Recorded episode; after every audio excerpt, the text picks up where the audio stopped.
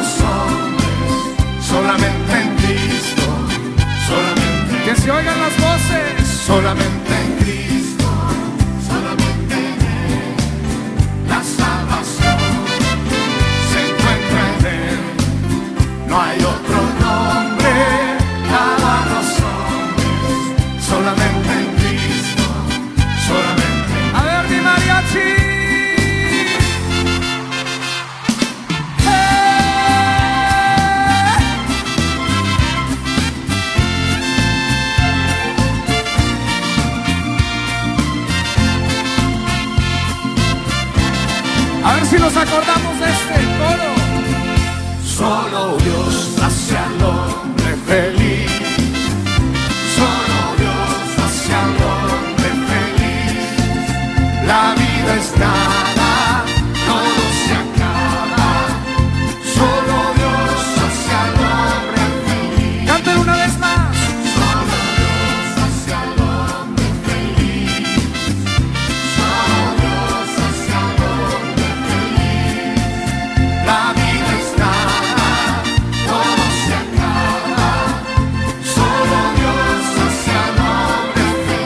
puede decir amén?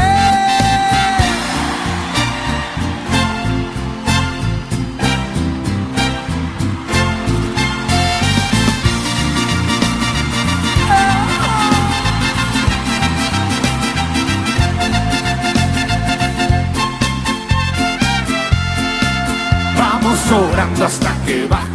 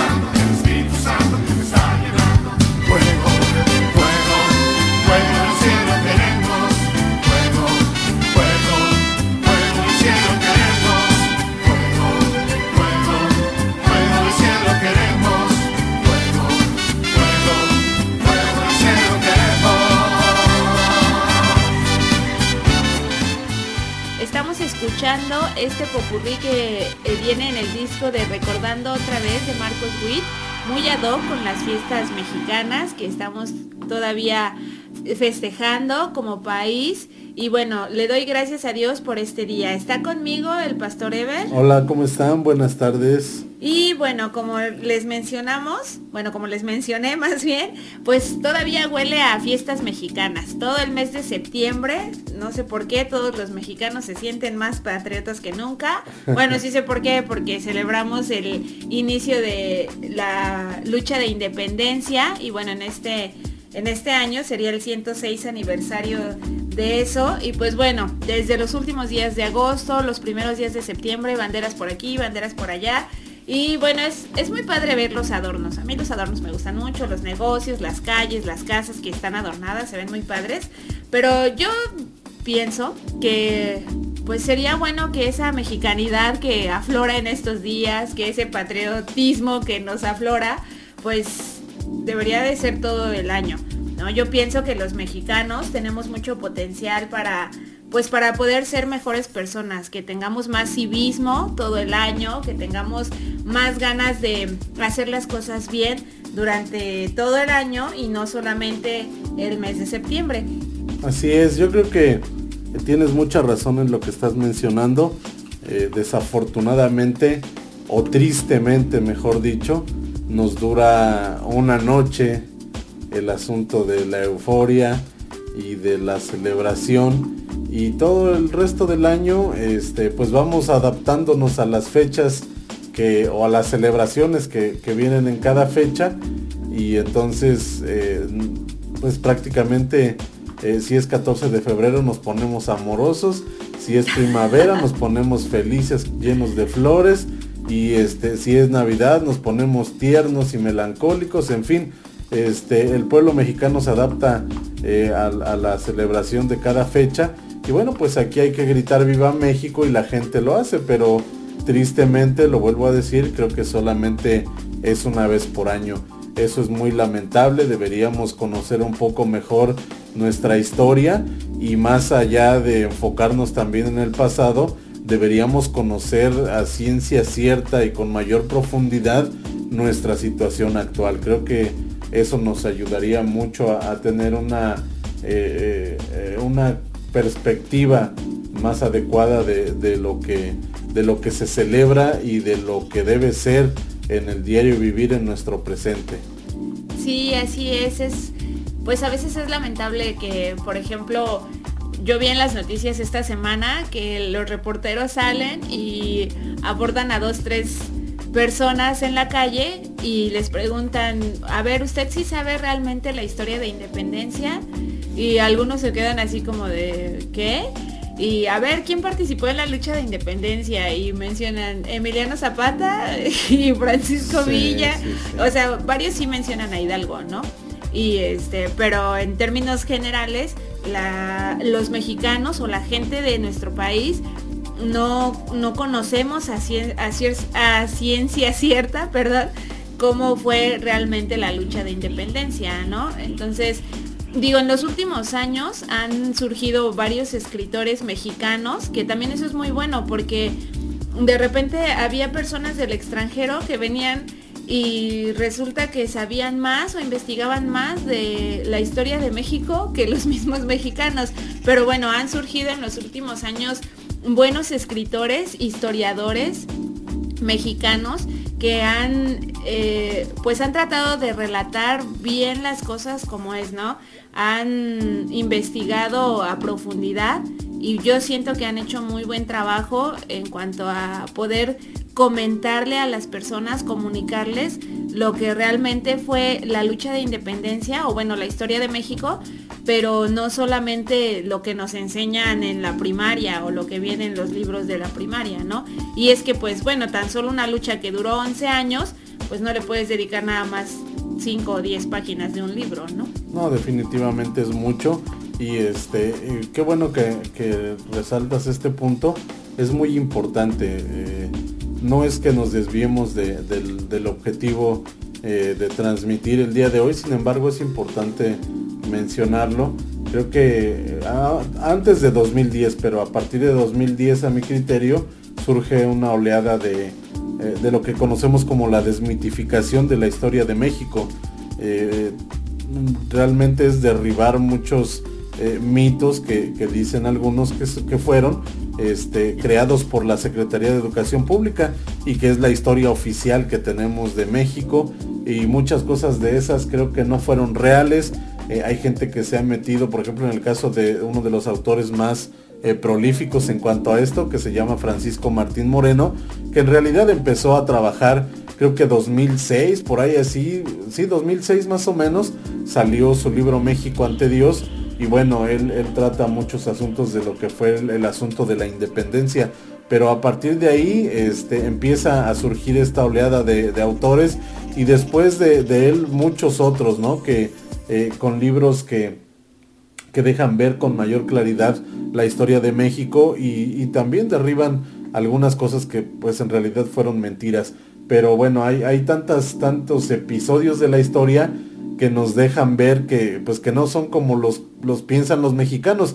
Y la verdad es que algo que también es triste es ver que eh, esas cosas que pensamos los mexicanos como historia eh, oficial y que no son, no son verdades, este, muchos no las conocen. No sé si me estoy dando a entender, pero este, o sea, hay cosas que a pesar de no ser una verdad eh, comprobada, no la conocen, es lamentable, pero muchos no conocen cosas como esas, ¿no? Entonces, eh, es triste, pero bueno, debemos pisar nuestra realidad y deberíamos eh, todos los mexicanos eh, tener, tener un panorama claro de nuestra historia y como lo dije hace un momento, este, también un panorama más, profundo de nuestra realidad actual. Así es. Y bueno, yo sé que aquí al pastor Ever le gusta mucho la historia y sobre todo la historia de nuestra nación. Entonces, ya que estamos hablando de la desmitificación de, ah, de nuestra historia, pues yo le quiero pedir que él ahorita aquí nos diga algún mito, bueno, más bien nos desmienta algún mito en el cual casi todos los mexicanos saben que así ocurrieron las cosas, pero que ya indagando, pues no fueron ciertas. A ver, pastor, lo escuchamos. Sí, bueno, eh, debo mencionar tres fuentes o tres autores que al final pues, es igual, ¿no? Este, tal vez sin mencionar toda su obra literaria en cuanto a historia, pero este, por lo menos puedo citar a Francisco Martín Moreno, que ya cité hace un momento. Este, hay otro autor que se llama eh, Juan Miguel Zunzunegui y hay otro historiador que se llama Alejandro Rosas. Ellos tres, este, que son muy buenos historiadores, coinciden en, este hecho de que en realidad quien debería ser el padre de la patria no es Hidalgo, sino Allende. Y eso se debe a que el organizador del inicio de independencia no es, el cura Hidalgo, sino es Allende. Y, bueno, por alguna situación este, descubren eh, la parte militar, descubren Allende y él era militar. Entonces surge una amenaza en contra de Allende y es como surge el aparente liderazgo de, de Hidalgo, ¿no? En realidad había, eh, era parcial su liderazgo porque él manejaba cierto número de personas, este, y digámoslo así, era un liderazgo social. Entonces, el liderazgo de Allende pues era militar. El punto es que cuando los descubren o los cachan, como decimos nosotros, este, lo que sucede es que Allende se hace un poquito eh, a un lado, ¿no? O como dicen, como dirían algunos narcotraficantes, empieza a manejar un perfil bajo Allende y le da chance a Hidalgo de que, de que él pueda tomar eh, parte en ese liderazgo. Después tienen un conflicto terrible y eso deja en desventaja a Allende porque pues cuando Allende se da cuenta que Hidalgo quiere manejar todo, él le dice, espérate, o sea, tú puedes manejar la parte social, pero la parte militar la manejo yo. E Hidalgo dice, no, yo también manejo la parte militar. Entonces ahí surge un conflicto muy, pero muy grave. El punto es que finalmente, este, pues Hidalgo sí, sí este, hace que estalle la guerra de independencia y bueno, eh, la idea de ellos es tomar la Ciudad de México y que eso se lleve a cabo en un tiempo breve, tal vez este, 11 semanas o, o vayámonos al extremo, 11 meses Pero bueno, Hidalgo empieza a tomar decisiones equivocadas y eso lo único que genera es que la guerra de independencia dure 11 años.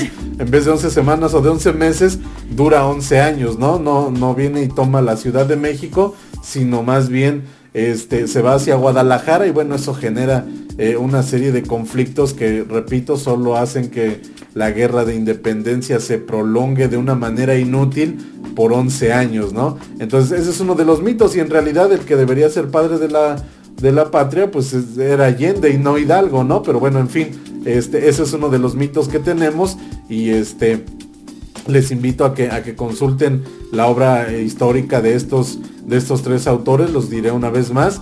Este, Francisco Martín Moreno, que es un autor que he seguido desde hace eh, por lo menos una década, un poquito más tal vez.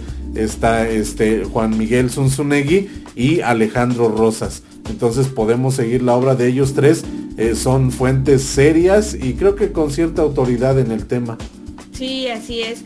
Bueno, de hecho, de Alejandro Rosas hay una serie de libros que a mí la verdad me gustan mucho. Se llama Érase una vez en México y son tres tomos muy recomendables. Este, lo, es toda la historia de México desde la época de las cavernas, más o menos, hasta la fuga del Chapo. O sea, imagínense todo eso.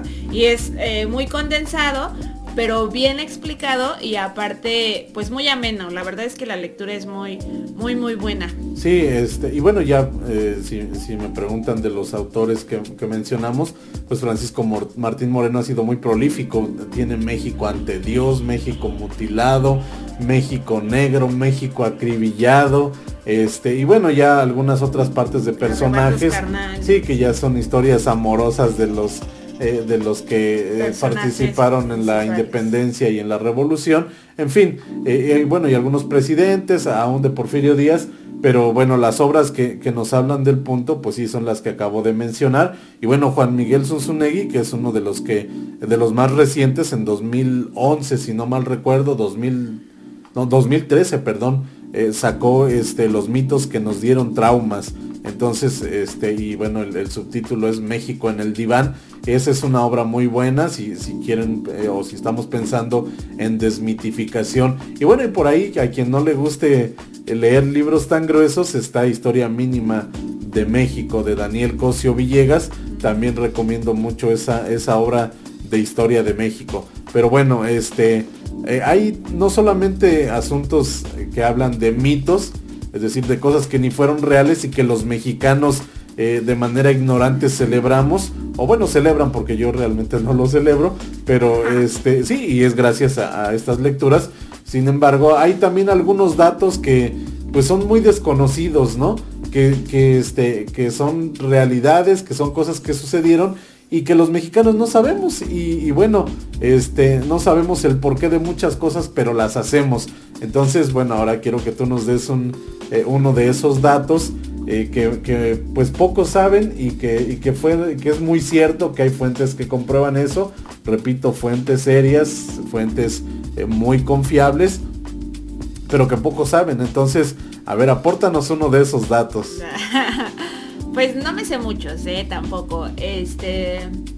Bueno, por ejemplo, podría ser que eh, el grito de independencia que cada año los mexicanos celebran, pues por ejemplo, de entrada, si siguiéramos así bien los pasos de la historia, pues Miguel Hidalgo salió a dar el grito de la independencia como por ahí de las tres y media, cuatro de la mañana.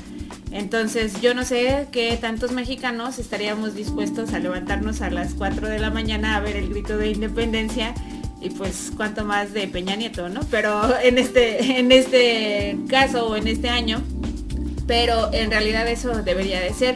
El, el, primero que dio así como que un grito de independencia después de Hidalgo, ya cuando se había consumado la independencia y así, pues fue Maximiliano. Y ya después, con el paso del tiempo, Porfirio Díaz, bueno, ya se vino haciendo cada año, ¿no? Y se hacía por lo regular en Dolores Hidalgo.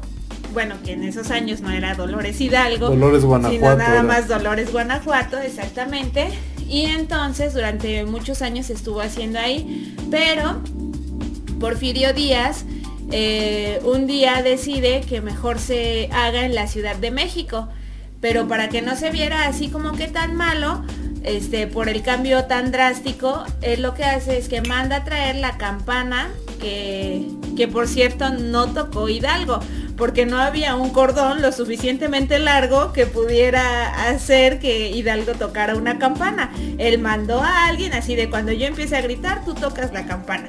Pero bueno, ok, esa fue la campana que convocó a la lucha de independencia y entonces Porfirio Díaz la manda a traer a la Ciudad de México para que eh, ahí se empiece a hacer el grito de, independencia, eh, sí, bueno, la representación, ¿no? Del, del grito de independencia y lo hace en el Zócalo porque también este, en algún tiempo se llegó a hacer, pero en la Alameda de la Ciudad de México.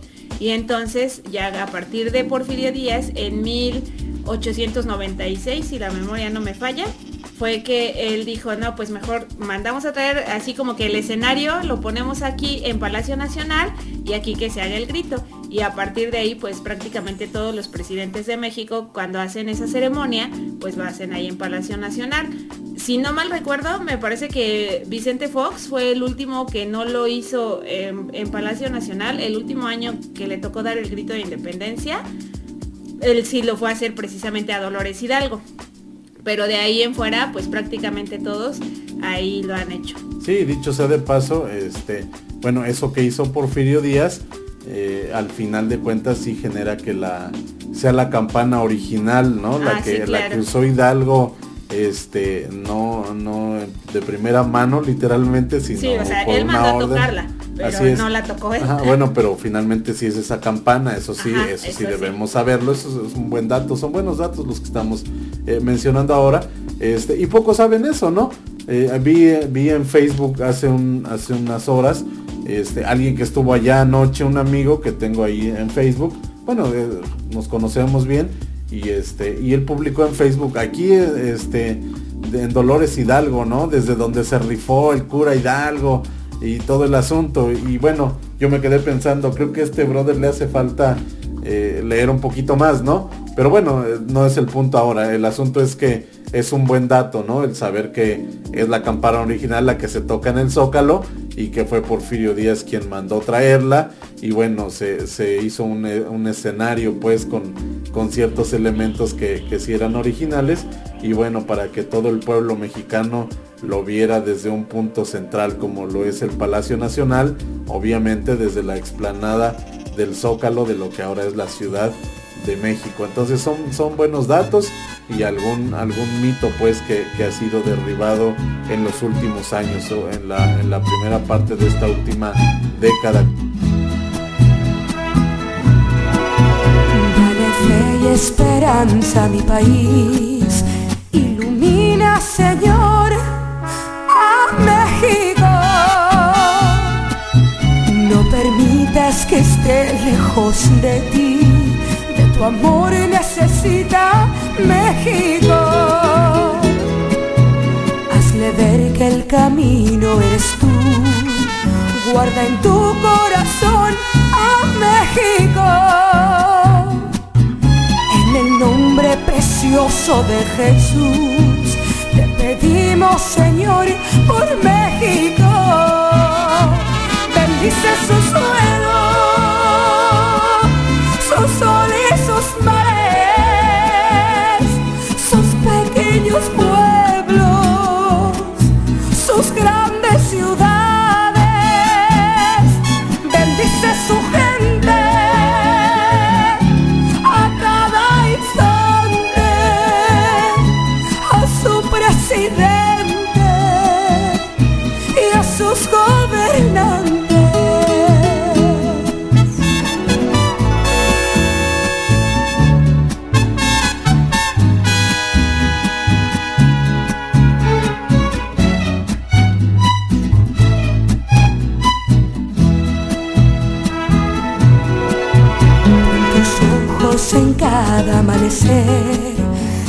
cada vez que despierte México. Con tu mano bendita en cada ser, santifica Señor a México. Bendice su suelo, su sol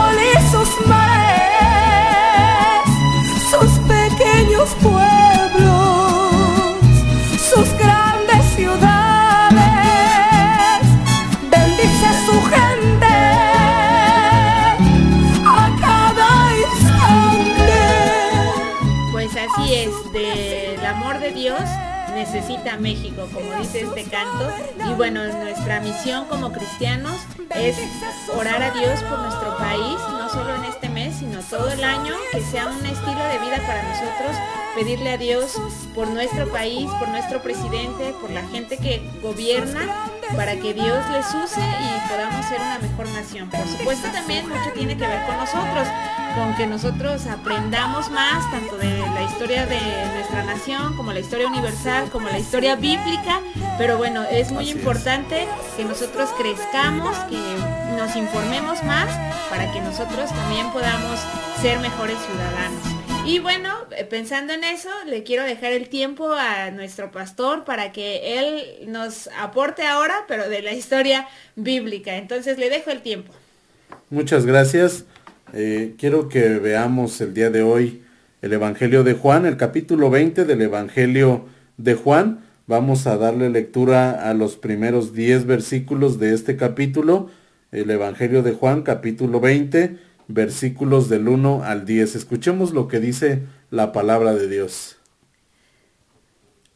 Y el primer día de la semana, María Magdalena fue temprano al sepulcro, cuando todavía estaba oscuro, y vio que ya la piedra había sido quitada del sepulcro.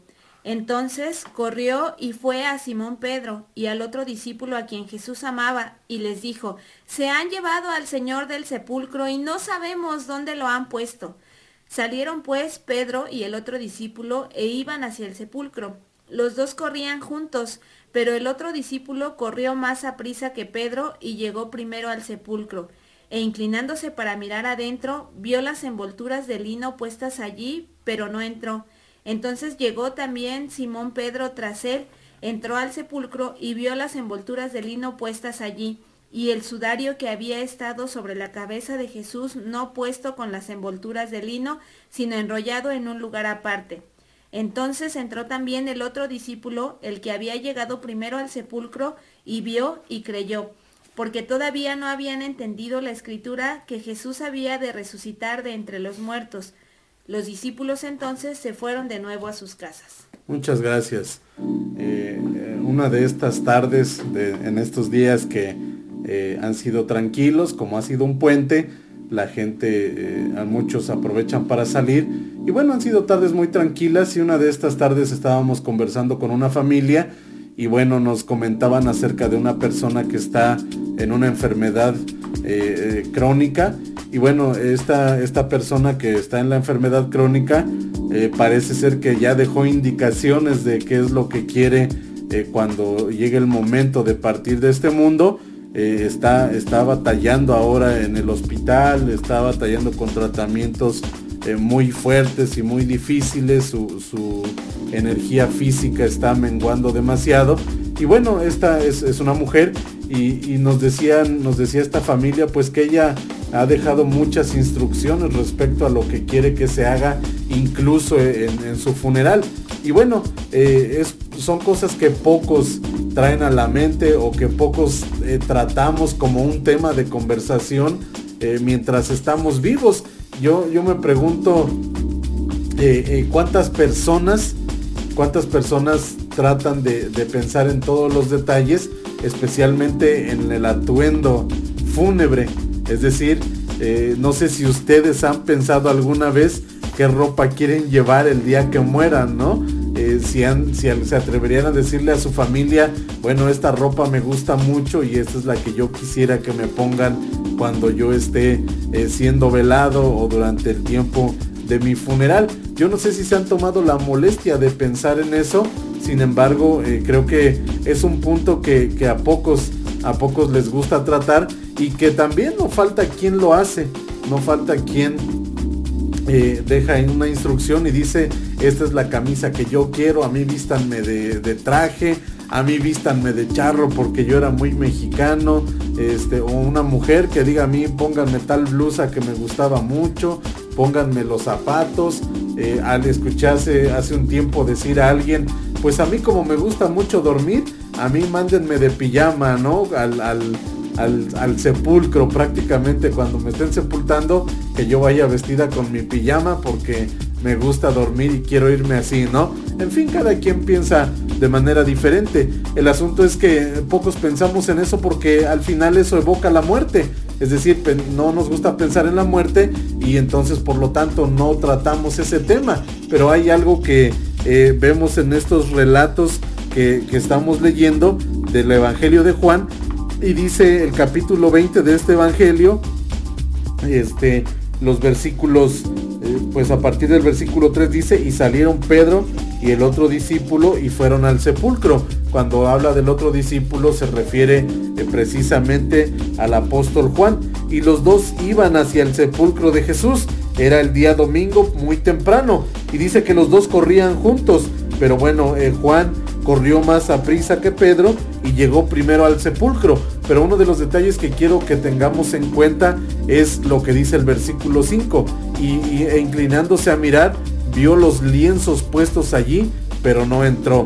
Es decir, las telas con las que había sido envuelto el cuerpo del Señor Jesús. Luego llegó Simón Pedro tras él y entró en el sepulcro y vio los lienzos puestos ahí. Bueno, entra Pedro y ve exactamente lo mismo. Y dice el versículo 7, y el sudario que había puesto o estado, había estado sobre la cabeza de Jesús, no puesto con los lienzos, sino enrollado en un lugar aparte. Entonces entró también el otro discípulo que había venido primero al sepulcro y vio y creyó.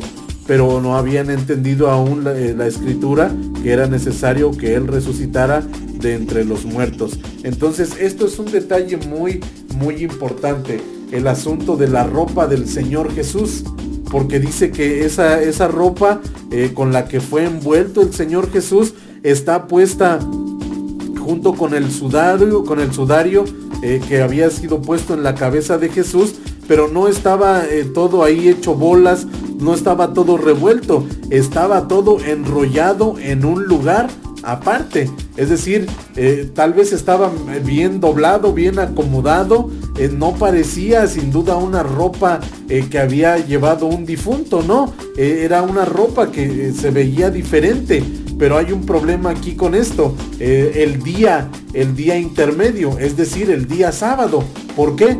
Porque finalmente para Juan eh, no había ninguna posibilidad de ver a Jesús resucitado. Para Juan esto había sido una tragedia. Ver la ropa del Señor Jesús es una tragedia que, como dije hace un momento, evoca la muerte.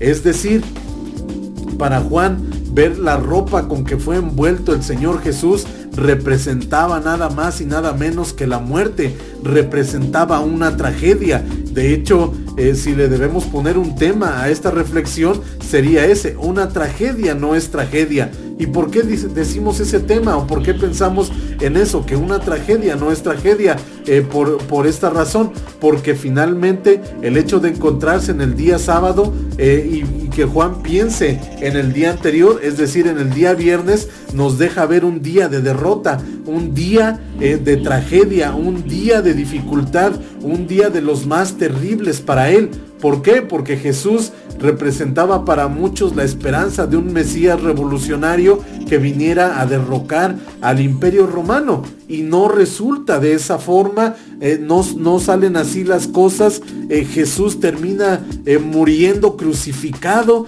y termina siendo sepultado y Juan con los demás son testigos de lo que acaba de acontecer. Entonces pensar en las ropas del Señor Jesús evoca el día anterior, el día viernes. De hecho, quiero que leamos eh, el capítulo 19 del mismo Evangelio de Juan, los versículos 38 al 42. Vamos a escuchar lo que dice eh, la lectura de este, de este pasaje.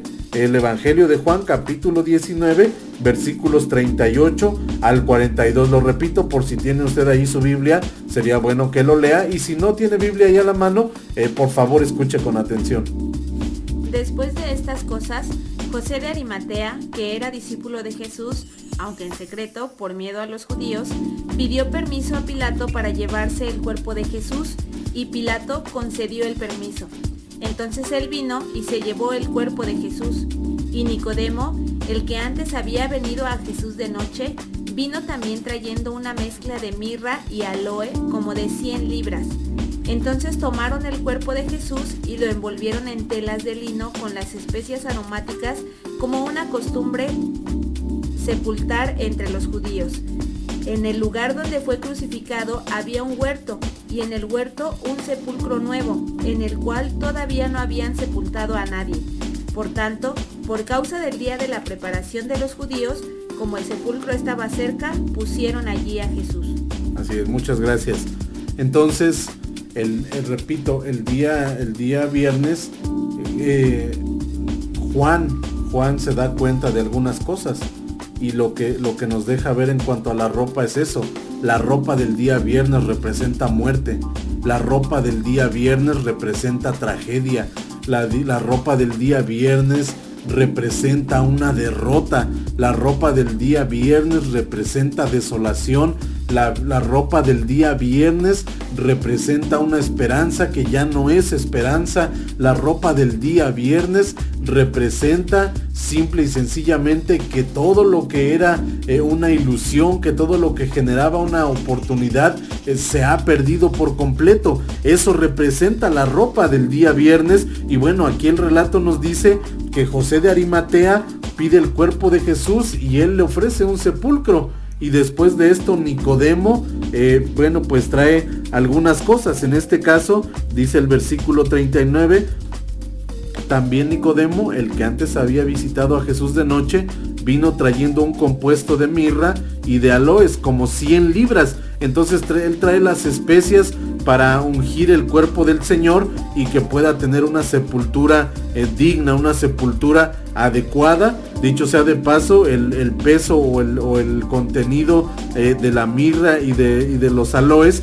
eh, esas 100 libras, deja ver, según la tradición judía, que era eran las especias aromáticas que se, usaban para un rey. Entonces, lo que están tratando de, hacer Nicodemo y José de Arimatea es brindarle un buen sepulcro, un buen sepulcro que nadie eh, hubiese usado antes y además de eso, eh, pues poner lo que, lo que representaba eh, una sepultura real. Eso es lo que están tratando de hacer con Jesús, Nicodemo y José de Arimatea. Entonces estos dos hombres están ahí y dice el versículo 40, tomaron pues el cuerpo de Jesús y lo envolvieron en lienzos con especias aromáticas, según es costumbre sepultar entre los judíos y en el lugar donde había sido crucificado había un huerto y en el huerto un sepulcro nuevo. Eso es un buen detalle en el cual aún no había en el cual aún no había sido puesto ninguno.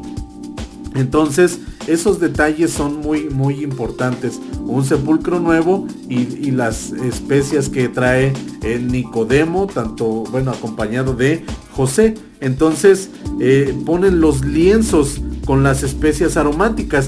Y esos lienzos es sin duda los que estuvieron allí presentes. Y bueno la escritura nos deja ver que Juan estuvo ahí eh, representan todo lo que acabamos de mencionar eh, para un discípulo de Jesús que había permanecido eh, ahí esos días tan difíciles. Él estuvo ahí y los lienzos representan todo lo que ya mencioné. Y entonces hay algo que, que uno pudiera pensar que era la posibilidad eh, de, las acciones de Juan.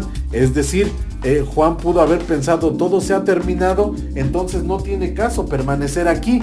Ya todo se acabó, es una derrota, es, es una tragedia. Entonces, ¿qué caso tiene permanecer aquí? Es hora de irse. Pero el asunto es que por alguna razón quieren volver al sepulcro del Señor Jesús. Alguien les ha dicho eh, que algo está ocurriendo. Y bueno, dice el capítulo 20, versículo 1, el primer día de la semana María Magdalena fue de mañana, siendo aún oscuro, al sepulcro y vio quitada la piedra del sepulcro. Entonces corrió y fue a Simón Pedro y al otro discípulo, aquel eh, al que amaba Jesús, y les dijo, se han llevado del sepulcro al Señor y no sabemos dónde le han puesto. Entonces la noticia de María Magdalena de que no está el cuerpo del Señor Jesús ahí hace que Pedro y Juan vayan corriendo, vayan deprisa eh, a ver qué es lo que ha ocurrido.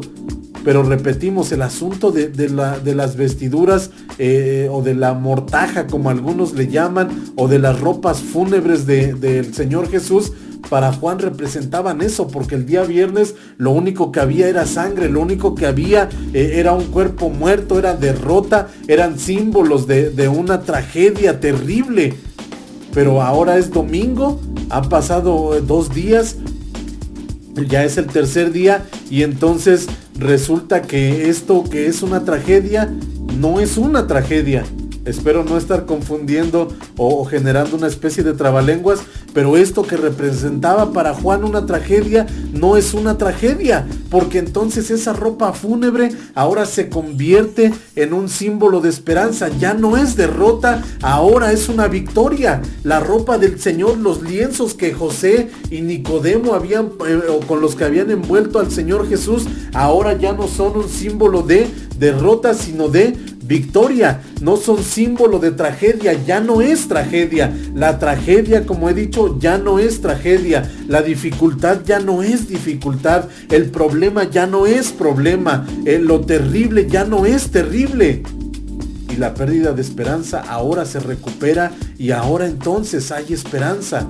Porque esas ropas de muerte ahora son ropas de vida. Esas ropas eh, de de decepción ahora son eh, un símbolo, un símbolo de triunfo, son un símbolo de oportunidad. Aquellas ropas que eran un símbolo de oscuridad ahora se convierten en un símbolo eh, de luz porque la luz eh, de Cristo ha resplandecido al haber resucitado Él. Y entonces Juan se encuentra con eso y las ropas del Señor Jesús nos dejan ver eh, mucho respecto a lo que ocurre en nuestra vida. Ahora en un momento más diré por qué, pero además de la ropa, eh, eh, finalmente el día.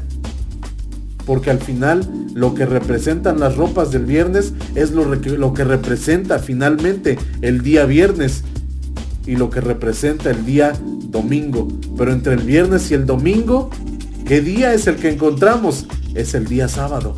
Y el día sábado es un día especial, es un día de transición, es un día complicado sin duda, pero finalmente es un día en el que tal vez usted y yo podemos encontrarnos alguna vez a lo largo de nuestra vida.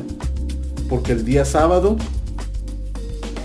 es el día después de la tragedia, pero es el día en que ignoramos que va a aparecer el día domingo y esa tragedia se convertirá en una noticia maravillosa.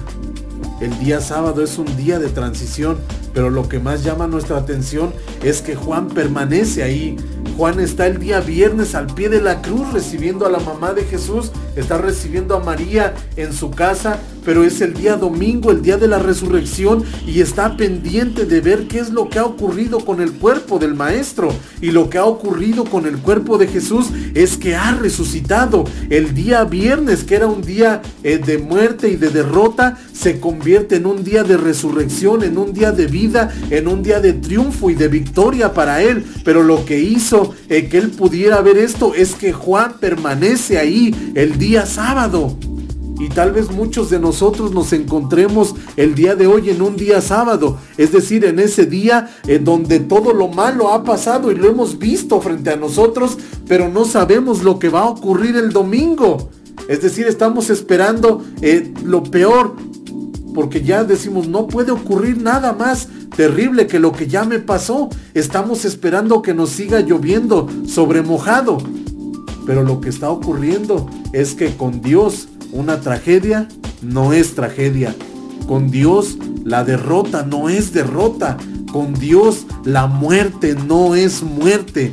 ¿Por qué? Porque con Dios la muerte se convierte, como ya lo mencioné, en un símbolo de triunfo, en un símbolo de victoria. La muerte se convierte literalmente en una resurrección. La muerte se convierte en vida. Así que si usted está en ese punto de transición entre ver la ropa del, viernes y la ropa del domingo. Si usted está en ese punto de transición que es el día sábado, un día después de ver lo peor, pero un día antes de recibir lo que usted no se ha imaginado.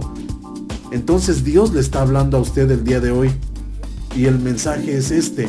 Por muy difícil que haya sido su día viernes. Y es el momento de ponerle nombre al día viernes. ¿Cómo se llama su día viernes? Se puede llamar enfermedad, se puede llamar problemas familiares, se puede llamar eh, reprobar un examen eh, para ingresar a la universidad. Se puede llamar su día viernes de muchas, de muchas maneras. Pueden ser dificultades en el trabajo. Puede ser que eh, usted ha estado buscando una pareja y parece que han transcurrido los años y no la encuentra. Y todas esas cosas son su día viernes. Puede ser que lo suyo fue un accidente terrible que le ha marcado la vida, que ha dejado un estigma muy desagradable. Eso puede ser su día viernes. Pero lo importante es que usted se encuentre en el sábado. ¿Sabe por qué? Porque viene el domingo de resurrección. Porque viene el día domingo donde los lienzos de mortandad se convierten en lienzos de vida. Donde la ropa fúnebre se convierte en la ropa de un viviente donde todo parecía que iba a quedar sepultado, entonces ahora sale a la luz y se puede observar a una persona eh, andando y los lienzos están acomodados y puestos en un lugar aparte. Para usted puede ser ese día, el día de hoy puede ser ese día sábado, pero repito, después del viernes y de esa situación difícil aparece el domingo y entonces para usted puede cambiar todo eh, en algo maravilloso, porque una tragedia con Dios no es tragedia, porque con Dios una derrota se convierte en victoria, porque con Dios la muerte se convierte en vida, porque con Dios el peor acontecimiento de toda nuestra historia como seres humanos se convierte entonces el domingo en la noticia más maravillosa y agradable para toda la humanidad desde aquel día y hasta más de dos mil años después es la noticia más maravillosa. Jesucristo ha resucitado, como lo dicen algunos de los evangelistas, ¿por qué buscáis entre los muertos al que vive? No está aquí, sino que ha resucitado. Y lo más maravilloso es que eso sigue, se sigue aplicando para nosotros el día de hoy. Si usted ha permanecido hasta el día sábado, hermano mío, no es el día para desesperar.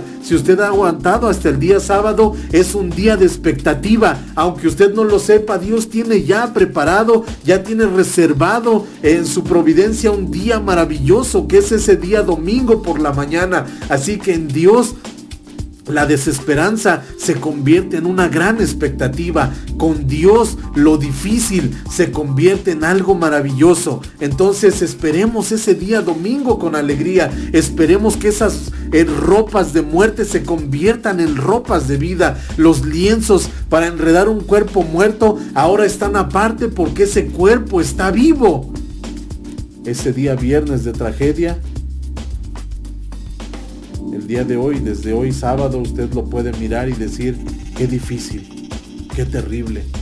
Y tal vez sí puede ser difícil y terrible lo que usted ha vivido, esa enfermedad, esa dificultad en el trabajo, esos problemas con su familia, esa falta de comprensión aparentemente de sus papás, eh, esa falta de comprensión de parte de sus hijos, yo no sé cuáles sean los problemas que usted está enfrentando y no es que usted haga una tormenta en un vaso de agua. Algunos ven los problemas ajenos y dicen, no, es que este está haciendo una tormenta en un vaso de agua. No, para él es una tormenta. Tú porque no estás dentro piensas que es tan simple, pero no es así. Quien lo está viviendo es, eh, para él es una dificultad severa, grande y seria.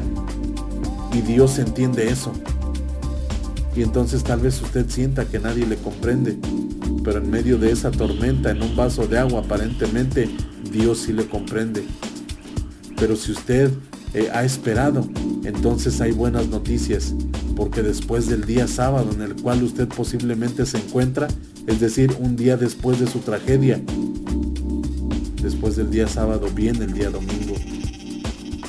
Y al día después de la tragedia, sigue el día domingo, que es el día de victoria, que es el día de triunfo, que es el día de sanidad, es el día de resurrección, es el día de vida, es el día al cual Dios le quiere llevar.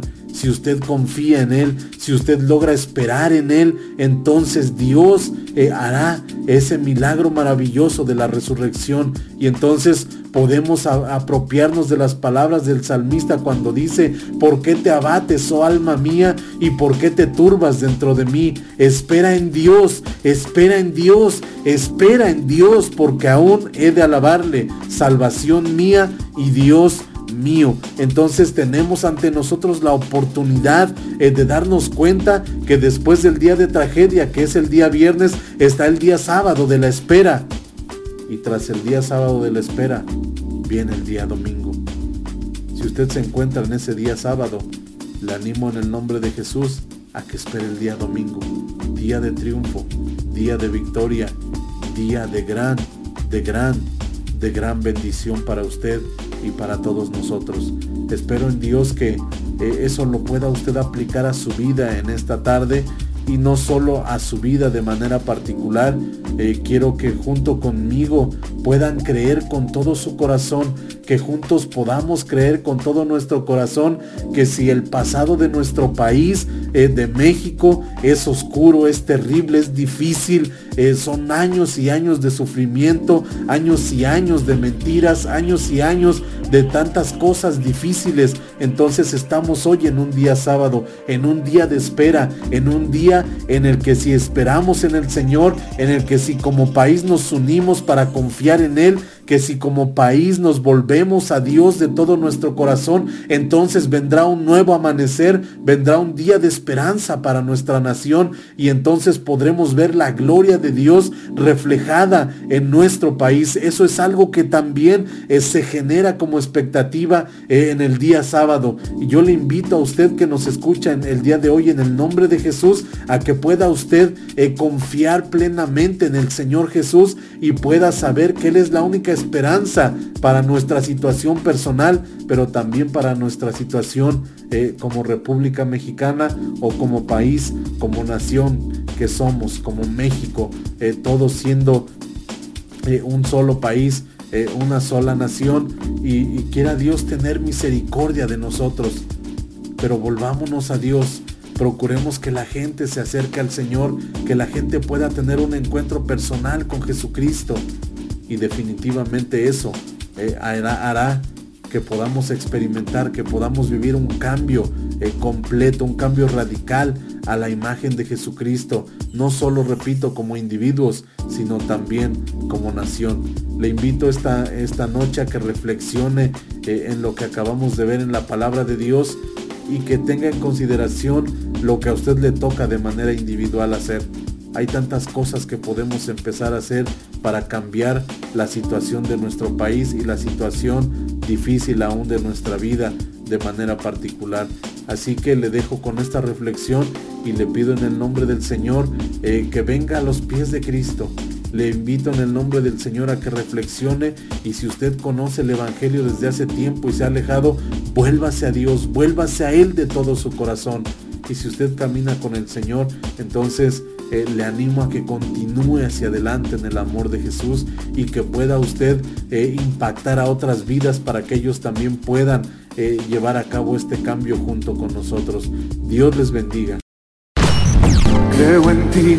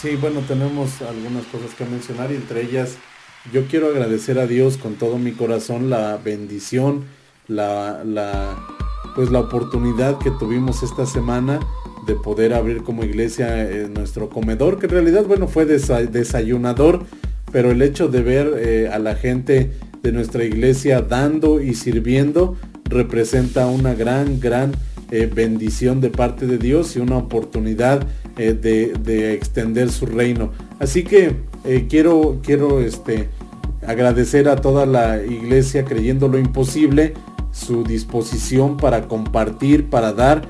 Eso es algo muy especial, pero no solamente el hecho de desprenderse de los recursos que Dios les ha dado, sino también el hecho de verles sirviendo ahí eh, para mí como su pastor representa eh, algo sumamente especial.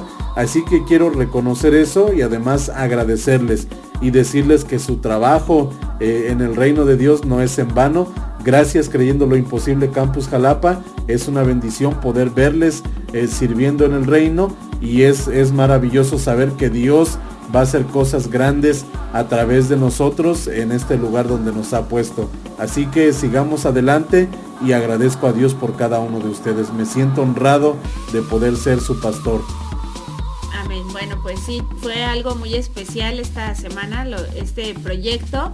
Y bueno, pues vamos adelante con la visión que Dios puso en el corazón de nuestro pastor y por supuesto con la principal meta de glorificar a Dios y de alcanzar a los que no le conocen. Bueno, y además ayudar a la comunidad. Este, eso, eso es especial, escuchar gente con mucha necesidad que llegó ahí y que comparten las situaciones que están viviendo y poder escucharles y poder orar por esa gente y poder decirles que en Dios hay esperanza y hay eh, bendición para su vida y que hay, hay este, respuesta a muchas de sus necesidades y de sus preguntas, de sus interrogantes, fue algo maravilloso. Así que gracias a Dios por ello. Y así nos despedimos. Dios les bendiga. Esto ha sido todo por hoy en Desafiando tu Fe. Hasta pronto.